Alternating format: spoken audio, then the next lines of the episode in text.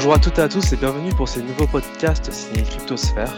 Aujourd'hui, on reçoit Julie Klein et Akar Serrat pour nous parler d'économie circulaire et de transition écologique dans la blockchain. Bonjour à vous. Bonjour. Je vais commencer par vous laisser vous présenter et euh, après on enchaînera avec quelques questions euh, pour le podcast. Avec plaisir. Merci Alex euh, de nous avoir invités sur ce podcast. Pour ma part, je m'appelle donc Julie Klein et je suis en charge des solutions digitales de traçabilité pour Suez, notamment bien sûr celle en lien avec la transition environnementale puisque c'est notre cœur de métier chez Suez et une gamme de solutions que nous avons nommée Circular Chain, sécurisée par la blockchain. Bonjour à tous. Donc moi je suis euh, étudiant, stagiaire en fin d'études chez Suez dans l'équipe de Julie. Euh, j'ai un background informatique, donc euh, je suis à l'école CESI, très axé blockchain aussi, donc je, suis assez enthousiaste sur la blockchain. Et j'ai rejoint l'équipe de Julie pour aider un peu sur tous les sujets blockchain, traçabilité. Donc c'est un plaisir aussi pour moi d'être là aujourd'hui. Super, bah enchanté. du coup, une petite question sur une entreprise comme Suez, qui est très grande, comment, quel contexte a, fait que cette entreprise s'intéresse à ces questions blockchain? Tout à fait. Alors, l'entreprise Suez, ça fait 160 ans, donc c'est vraiment effectivement une entreprise, 35 000 collaborateurs aujourd'hui, que Suez œuvre pour la transition environnementale dans divers secteurs, traditionnellement l'eau, l'assainissement et les déchets. Et donc, dans ces métiers traditionnels, on a de plus en plus besoin de digitalisation, qui est un formidable, un formidable levier hein, pour la transition écologique. Donc Suez euh, progressivement digitalise ses métiers, en lien bien sûr avec euh, les besoins de nos clients et de nos partenaires. Donc on digitalise nos métiers. Et la blockchain arrive comme une des solutions, parmi d'autres, hein, mais une des solutions parmi d'autres pour euh, sécuriser des chaînes de valeur. C'est comme ça qu'on l'utilise aujourd'hui, notamment, notamment dans l'économie circulaire. Donc l'économie circulaire, peut-être si certains ne sont pas complètement à l'aise avec ce concept, l'économie circulaire, c'est un des moyens d'arriver à la transition euh, environnementale. Et l'économie circulaire, c'est le fait de réutiliser, alors déjà de réduire bien sûr hein, nos, déchets, nos matières, les réutiliser un maximum dans des boucles les plus courtes possibles, au lieu de les jeter, au lieu de, les détruire. C'est pour faire très simple. Donc l'économie circulaire euh, veut dire réutilisation de matière, donc première vie, deuxième vie, troisième vie, quatrième vie, etc. Et donc forcément, dans ce cadre-là, on peut avoir besoin de traçabilité renforcée. Et c'est pour ça qu'on a mis en place des solutions de traçabilité qui sont sécurisées par la blockchain. D'accord, donc euh, la traçabilité pour euh, suivre les chaînes de valeur, si c'est bien ça. C'est aussi une question d'enjeu pour les blockchains d'entreprise. Vous, c'est bien une blockchain que vous utilisez en entreprise. Quel enjeu vous avez pour les mettre en place chez vous? En fait, déjà, ce qu'il faut peut-être rappeler, c'est qu'aujourd'hui, pour booster l'économie circulaire, on a besoin de trois choses. On a besoin de traçabilité, bien sûr, de confiance et de transparence. La transparence, on l'amène par la digitalisation, le fait de restituer de la donnée, etc. Et la confiance, elle, vient par la blockchain. En tout cas, c'est comme ça qu'on l'utilise aujourd'hui, puisque c'est vraiment cette sécurisation. Nous, on dit notarisation à nos clients. Alors, notarisation, c'est pas dans le dictionnaire, mais on trouve que c'est une, une, belle image. C'est comme si on déposait euh, la, donnée chez le, chez le notaire ou dans un coffre-fort numérique. Certains disent ancrage dans la blockchain. Enfin, tout ça veut dire la même chose. Donc, vraiment sécuriser la donnée pour éviter la fraude, pour éviter qu'elle puisse être modifiée à l'insu euh, du reste de la chaîne de valeur. Donc, on apporte de la traçabilité, de la confiance, de la transparence. Et du coup, pourquoi est-ce que de plus en plus d'entreprises aujourd'hui, et pas que Suez, hein, beaucoup d'entreprises dans le monde industriel utilisent la blockchain Eh bien, c'est pour les mêmes caractéristiques que celles que je viens de, citer, c'est-à-dire vraiment cette sécurisation, cet ancrage de la donnée dans un écosystème et du coup, euh, le fait de ne pas pouvoir la modifier euh, ultérieurement. Donc, il y a plein d'exemples aujourd'hui qui existent. Alors, dans l'économie circulaire, a priori, on est dans les grands groupes, hein, quasiment les seuls. Il y a beaucoup d'initiatives dans tout ce qui est recyclage du plastique, mais c'est souvent plutôt le fait euh, d'ONG ou d'associations. En tout cas, dans les grands groupes, dans l'écosystème dans lequel nous on gravite, on est aujourd'hui les seuls. Et puis après, il y a plein d'autres entreprises dans plein de secteurs d'activité qui utilisent la blockchain. Ça peut être dans le luxe, ça peut être dans l'automobile, ça peut être euh, dans l'agroalimentaire, bien sûr. Hein. Il y a d'énormes enjeux dans l'agroalimentaire, dans le transport maritime. il y a plein de consortiums qui se sont montés par rapport à ça. C'est vrai que moi, de mon côté, je connais beaucoup plus le suivi euh, dans le luxe ou dans l'agroalimentaire, surtout avec le vin. Et du coup, dans l'énergie, euh, comment ça se matérialise en fait cette euh, traçabilité enfin, comment, ça se, comment ça se suit? Alors, dans l'énergie, eh ben, si tu veux, Serrat, je, je, te propose de prendre la question. Oui, oui vu qu'on parle du, secteur énergétique, euh, je pense que vous avez entendu parler du domaine du, de l'énergie Internet. Euh, c'est un domaine d'avenir qui est déjà étudié par de très grosses entreprises. Et c'est un très bon exemple pour montrer la transition écologique et l'intérêt de la blockchain là-dedans. L'énergie Internet, en fait, va se servir de, la blockchain pour établir un système peer-to-peer. Donc, euh, l'énergie, en fait, va être quantifiée et va être tradée par tous les acteurs. Et le particulier qui, lui, pourra produire de l'énergie, en fait, il pourra utiliser la blockchain. Et ça va permettre deux choses, notamment une sobriété énergétique grâce à l'IoT et la blockchain. En fait, on consommera pile l'énergie qu'il nous faut comparé à aujourd'hui. Et puis, ça permettra aussi une traçabilité accrue des sources d'énergie verte, qui est un problème qu'on rencontre euh, aujourd'hui. Donc l'énergie Internet, c'est un exemple typique de la blockchain euh, qui répond un peu à ces enjeux. D'accord, donc un suivi un peu juste à temps de, de la consommation énergétique. Peut-être pour revenir sur donc du coup euh, vraiment l'économie circulaire. Donc comme tu l'avais dit Julie, il y a un, énorme focus de la part de Suez sur l'économie circulaire. Comment ça se traduit donc? Pratiquement, je dirais qu'en fait, nos solutions de traçabilité, elles répondent au moins à cinq enjeux. Euh, c'est ce qu'on identifie aujourd'hui avec nos clients. Hein. Mais tu as des enjeux temps en temps d'image et de notoriété. Donc là, c'est vraiment la transparence. Je veux être transparent avec ma chaîne de valeur ou avec mon écosystème, avec mes partenaires. Donc je suis vraiment dans cet enjeu-là, image, notoriété. Des fois, il y a des euh, enjeux vraiment financiers. Donc là, on est sur des flux qui ont des très fortes valeurs ajoutées, très fortes valeurs ajoutées financières. Donc par exemple, les métaux, typiquement, hein. aujourd'hui, le, prix du métal, euh, certains métaux est très élevé. Donc l'objectif, c'est de sécuriser la donnée pour limiter les pertes, etc. Deuxième raison, c'est financier. Troisième raison, c'est bien sûr réglementaire. Hein. La traçabilité dans nos métiers de l'environnement est dans certains cas une obligation réglementaire.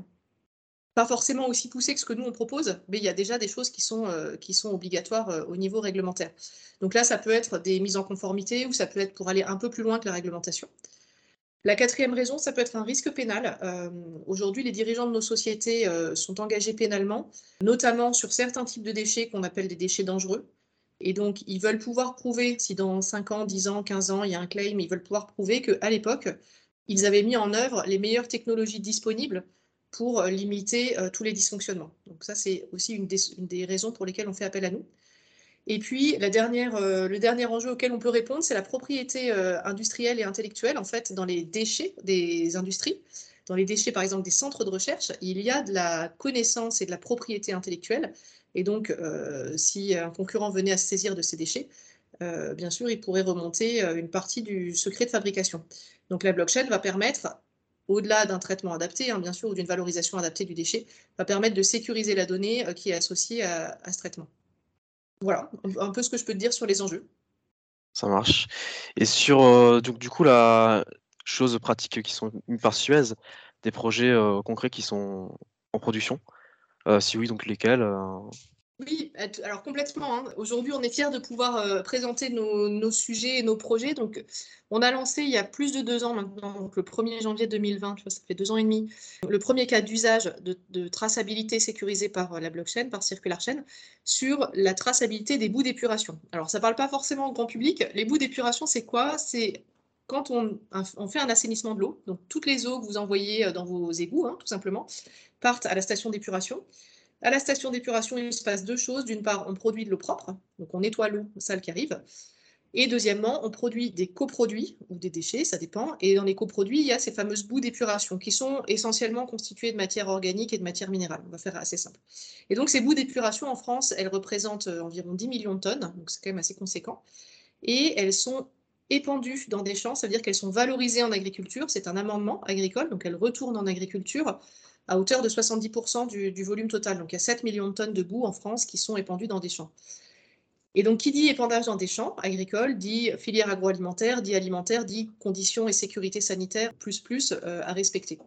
Donc c'est le premier cas d'usage qu'on a lancé. Qu'est-ce qu'on fait en fait sur ce cas d'usage? On va tracer la totalité de la chaîne de valeur entre la production de la boue et sa valorisation finale. Donc on trace toutes les étapes.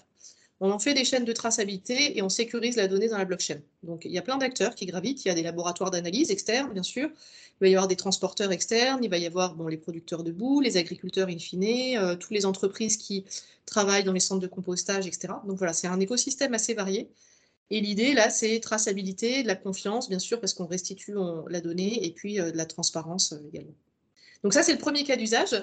Et on a d'autres cas d'usage euh, euh, qui sont en cours de développement, donc soit avec des clients internes type déchets ménagers ou déchets industriels, où on fait la même chose, hein, traçabilité, confiance, transparence, ou alors avec des clients externes, de la même manière, on propose le même, type de service. Alors à chaque fois, c'est des chaînes de, valorisation de matières qui sont différentes. Parfois, c'est des déchets industriels, des déchets ménagers, des déchets organiques. C'est assez varié de ce point de vue-là. D'accord. Du coup, il y a pas mal de partenaires avec qui vous travaillez pour mettre en place ces cas d'usage. Comment euh, ces partenaires se sont saisis de, cette technologie? Enfin, Comment ça s'est passé, du coup, euh, les discussions? Oui, alors c'est un point important parce que c'est pas facile pour tout le monde d'appréhender la blockchain aujourd'hui, très clairement, il faut le dire. Donc il y a un vrai effort de sensibilisation, de formation aussi à réaliser. Sinon, ça reste une boîte noire et ça reste très obscur. Il y a cet effort-là qui est mené auprès des clients et auprès des partenaires. Et puis, il y a aussi, dans certains cas, un effort de digitalisation, parce que souvent, on arrive sur des métiers qui ne sont pas très digitaux. Donc, on est obligé de commencer par ça. Et donc, en fait, on fait un peu les deux en même temps. Donc, on digitalise euh, le métier, donc on met à disposition des outils euh, digitaux, hein, typiquement des applis smartphone ou des choses comme ça. Déjà, il y a cette première euh, étape à passer où on accompagne nos partenaires, le métier, on les forme, on leur fait des guides de, de formation, etc. Et puis après, on leur explique euh, les enjeux de la blockchain, euh, les valeurs ajoutées de la blockchain dans leur cas d'usage. Donc c'est un vrai travail humain en fait de, faire monter en compétence nos partenaires et, nos clients sur ces sujets. D'accord, donc il y a un vrai travail d'explication et de mise en place de technologies euh, qui sont, accessibles à tous finalement. Vous parlez d'applications smartphone et tout, donc c'est super intéressant.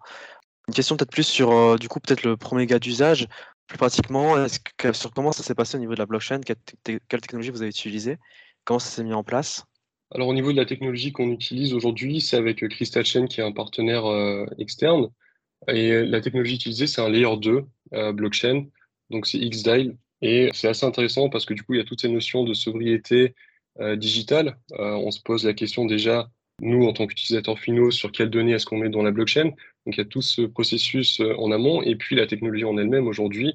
Euh, il y a XDAI, mais il y en a beaucoup sur euh, un peu tous les consensus qui ont pris cette, cette pensée de vraiment limiter ce qu'on met dans la blockchain et ça résout en partie la question de, de l'impact environnemental des, différentes blockchains. D'accord. Donc ouais, XDAI, c'est une layer 2 assez, assez connue. Qu'est-ce qui a fait que du coup vous êtes porté sur ce choix de layer 2 et pas un autre? Alors ça, c'est un choix qui est fait du côté du partenaire. Nous, on choisit nos partenaires en fonction de ce qu'ils peuvent proposer comme type de blockchain.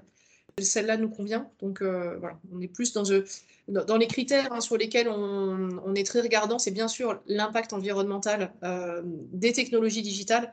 Et ça, c'est vraiment un point important. On peut, le enfin, on peut en parler pendant des heures, mais hmm. le cœur de, toute façon, on en parlera. Euh, on a un sujet sur ça juste après, de toute façon, sur l'impact environnemental des blockchains. Donc, Exactement. Donc voilà, ça fait partie des critères euh, quand on choisit nos prestataires de, ce qu'ils peuvent nous proposer, des critères de choix. Voilà.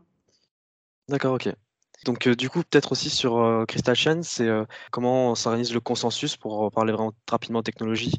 Est-ce qu'on est sur du proof of work, proof of authority alors, Chain, en fait, en interne, ce sont des nœuds privés qu'ils détiennent, puis c'est eux qui vont traiter les données. Et la donnée, en fait, in fine, c'est un layer 2 qui est mis sur la blockchain publique, euh, donc euh, Ethereum. Donc, le consensus qui utilisé, c'est du Proof of Authority euh, en interne. Et puis après, c'est géré, c'est mis sur la blockchain publique, donc avec une philosophie vraiment off-chain. Ok, d'accord. Du coup, un autre une autre thématique, et on en parlé justement il y a quelques instants, la place de la blockchain euh, dans la préservation de l'environnement. L'intro, ce que je disais tout à l'heure, hein, c'est que euh, le digital doit être un levier pour la transition euh, environnementale, la transition des territoires, etc. Et donc, du coup, quand on crée des solutions digitales, on a toujours ça en toile de fond. Donc, on a une démarche IT for Green, bien sûr, le digital au service de la transition, mais on a aussi une démarche Green IT, c'est-à-dire comment on réduit au minimum l'impact du digital euh, sur l'environnement. Sinon, évidemment, si on essaie de servir l'environnement, mais avec des solutions qui sont euh, euh, hyper destructrices, ça ne sert à rien. Donc voilà, c'est la philosophie dans laquelle on se place. Donc on se forme tous à ces sujets. On, est en train de monter plein, plein, de, plein de choses par rapport à ça. On pousse aussi nos fournisseurs à s'améliorer là-dessus parce que ce n'est pas évident pour tout le monde. Et donc on essaye d'être un moteur dans l'écosystème digital dans lequel on est. On essaye d'être un moteur par rapport à ces, à ces éléments. Et pour la suite, Syrah, je te laisse euh, présenter si tu veux des éléments. Oui, pas de souci. Alors, le, on parle d'impact euh, énergétique, on parle d'environnement. je pense qu'on a tous entendu parler, l'impact énergétique de la blockchain, c'est un sujet qui est d'actualité. On en a vraiment parlé avec des études qui, qui, commencent à être assez intéressantes. Et les chiffres, en fait, convergent. Si on regarde un peu les études pour l'année dernière, en 2021, pour le proof of work, qui est plus précisément le Bitcoin, en fait, pour donner un chiffre, on est à peu près à 150 TWh Alors pour nous donner une petite idée de ce que ça représente, ça équivaut à la consommation électrique d'un pays comme l'Argentine. Donc c'est pas pas rien. Et donc nous, on pense qu'à l'heure actuelle, un usage systématique de ce type de blockchain, qui est très énergivore, n'est ni, souhaitable pardon, ni, euh, ni durable. Mais il ne s'agit pas pour autant en fait de dénigrer vraiment cette technologie. Euh, le proof of work, on sait que c'est la première grande blockchain qui a démocratisé aux yeux du grand public euh, la blockchain grâce au Bitcoin en 2009. Ça a l'avantage aujourd'hui d'être l'un des consensus les plus sécurisés. Mais comme pour toutes les innovations, en fait, on pense que euh, ben forcément, elles sont souvent imparfaites au début. Mais aujourd'hui, il y a des innovations qui vont permettre d'évoluer et de s'adapter surtout aux enjeux sociétaux de notre temps. En parlant des projets justement d'envergure qui visent à limiter un peu l'impact euh, de, du proof of work, il y en a plusieurs, il y en a beaucoup même. Il y a des fermes de minage vert, par exemple, qui se mettent en place notamment dans des pays en voie de développement. Il y a des projets de récupération de la chaleur pour le of work également, donc euh, qui sont assez intéressants. Des, des projets de réduction un peu de la déperdition d'énergie, par exemple dans des environnements comme en Afrique où les fermes viennent s'installer sur des sources de création d'énergie. S'il n'y avait pas ces fermes, bah, l'énergie serait perdue, à l'heure actuelle en tout cas. Donc ce sont des projets qui existent, on regarde ça de près, mais par contre, on doit un peu relativiser aussi, parce que ces solutions, tout ce qu'on vient de dire, sont limitées par des facteurs qui sont en fait écologiques, économiques, mais aussi euh, sociétaux. Euh, par exemple, pour les projets de fermes de minage verte, est-ce qu'aujourd'hui on sait faire assez d'électricité verte euh, pour les usages de la planète avant celui de la blockchain? Donc ça, c'est une question qu'il faut se poser. Dans le contexte en fait de l'économie circulaire, par contre, où l'on travaille du coup à l'échelle d'entreprise, il y a plusieurs points qui sont et plusieurs avancées qui sont très intéressants. Je pense notamment aux différents consensus qui sont en train de, voir le jour plus connu, c'est forcément le Proof of Stake. Ethereum a prévu de passer dessus. Il y a également le Proof of Authority, Proof of Reputation, alors qui eux sont basés euh, plutôt sur des cas d'entreprise où l'identité des acteurs doit être connue. Mais l'avantage de ces consensus, c'est que niveau énergie, on consomme beaucoup, beaucoup moins que le Proof of Work. On est à vraiment 99% moins euh, de consommation énergétique. Donc ça, forcément, c'est un atout qu'il faut prendre en compte. Il y a des nouveaux types d'architectures qui se mettent en place. On a des consortiums où des acteurs avec des intérêts divergents ben, peuvent participer. Et donc, avec ces consensus, en fait, on atteint une fiabilité et une sobriété un peu énergétique qui est assez élevée. Donc, cette partie consensus, on prend en compte. Et il y a deux choses aussi, deux, trois autres aspects importants. On a parlé de la sobriété digitale à deux niveaux. Donc, au niveau de la technologie, aujourd'hui, on a des layers 2, layers 3 sur à peu près tous les consensus qui existent. Donc, ça, c'est formidable. Et puis aussi dans la mentalité des acteurs, vraiment de faire attention à ce que l'on met euh, dans nos outils digitaux. Et un autre point important, c'est tous les projets en fait que la blockchain a pris sous son aile et, euh, agit en fait directement pour l'environnement. Euh, on a parlé de l'économie circulaire, on a parlé du domaine de l'énergie, et puis il y a un domaine aussi qu'on voit naître en ce moment qui est celui de l'adoption par le grand public de tous ces enjeux. Euh, L'essor des NFT, des tokens a permis notamment euh, la tokenisation un peu des crédits carbone et son accès par le grand public. Par exemple, il y a des projets tels que Carbonable ou Plastic Bank qui vraiment s'axe autour de, des crédits biodiversité, crédits carbone. Et aux yeux du grand public, on commence à vraiment voir un peu l'intérêt de tout ça. Il y a une adoption qui est assez forte. Et puis, je pense que le dernier élément, c'est les initiatives qui sont prises, les initiatives de réglementation à grande échelle. Aujourd'hui, on voit qu'on a plein d'acteurs qui sont en train de se réunir autour de la table. Euh, par exemple, on a le Crypto Climate euh, Initiative qui vise en fait d'ici 2030 à atteindre euh, pour toutes les blockchains un impact zéro carbone. Alors, c'est une très belle initiative. Il faut toujours faire attention, bien sûr, aux freins environnementaux qui vont, qui vont en découler. Au niveau des réglementations, on voit aussi le, les projets de loi qui sont en train de naître. On pense forcément à la loi MICA. Et en fait, ça va être au législateur vraiment de se saisir de ce sujet. Ça prend du temps, forcément, parce qu'on a plein d'acteurs avec des intérêts divergents qui sont sur la table. Mais au moins, ça va faire avancer. Et euh, on pense que cette, cette, idée de vraiment de réglementation, de, d'homogénéisation va permettre peut-être une normalisation euh, de ces technologies. Donc, euh, on, pourra peut-être un jour savoir vraiment quantifier le, contenu carbone d'une transaction ou l'impact énergétique d'une blockchain. donc tout ça, tout ce qu'on vient de, dire vraiment, ces différents aspects de consensus, de technologie, de régulation, de sobriété digitale, tout ça en fait va permettre une augmentation de la confiance à différents niveaux pour les acteurs et donc forcément une plus grande adoption de la blockchain sur tous ces niveaux. Donc dans ce que tu dis, en fait, il y a deux aspects, si j'ai pas compris. L'aspect où on a une technologie euh, qu'on essaye de rendre euh, moins consommatrices en passant du proof of work au proof euh, of stake ou autre euh, consensus euh, moins énergivore, mais aussi l'aspect des projets. Donc, tu parlais des marchés carbone, comment créer des projets sur blockchain grâce à la tokenisation de, des stocks carbone, par exemple. Est-ce que, est que tu penses que l'aspect technologie, réduire la consommation de l'énergie et créer des projets, est-ce que tu penses que la création de projets a plus d'impact, par exemple, au niveau de la transition écologique? Ou au contraire, pour toi, il faudrait vraiment se concentrer d'abord sur une technologie faiblement consommatrice? Alors moi, du coup, en tant que, point de vue personnel, je pense que les deux doivent aller de pair.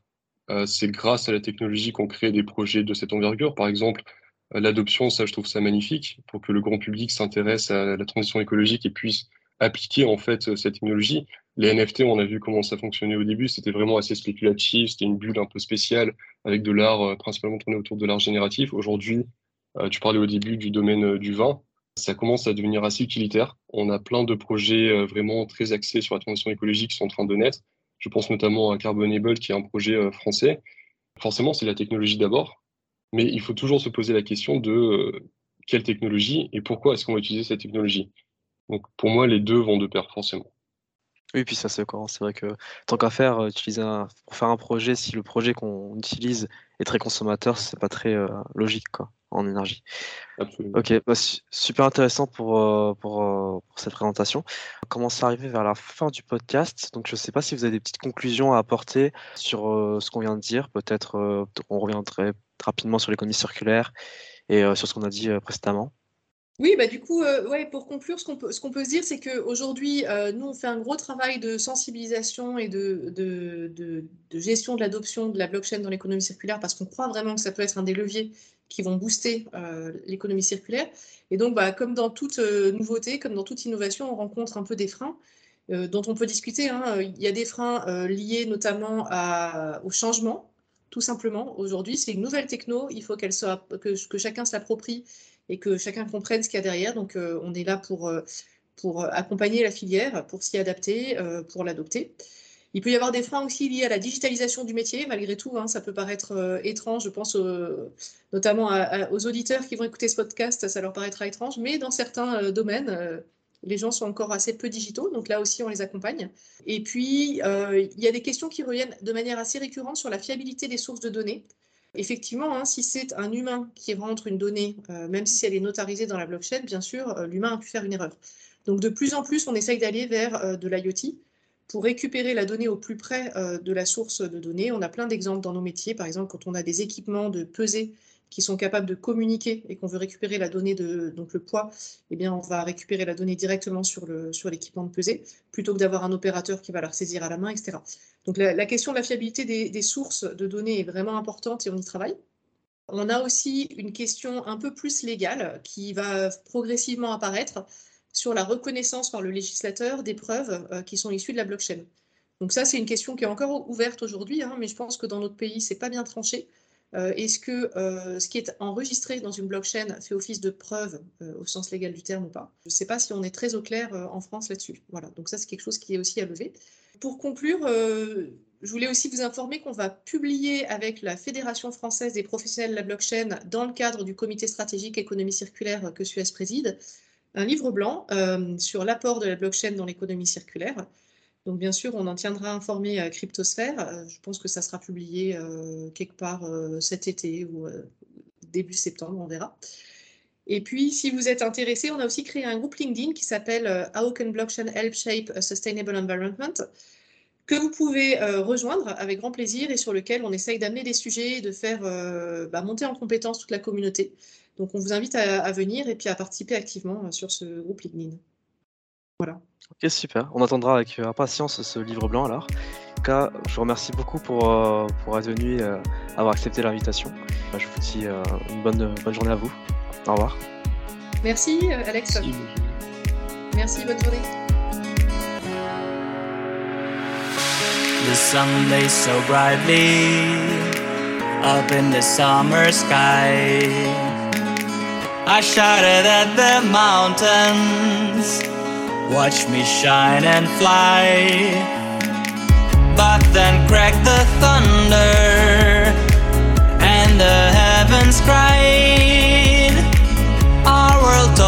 sun.